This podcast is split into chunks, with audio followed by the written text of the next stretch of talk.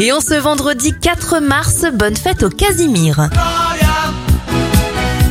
Les anniversaires, Umberto Tozzi à 70 ans, 62 pour la star des années 80 Thierry Pastor.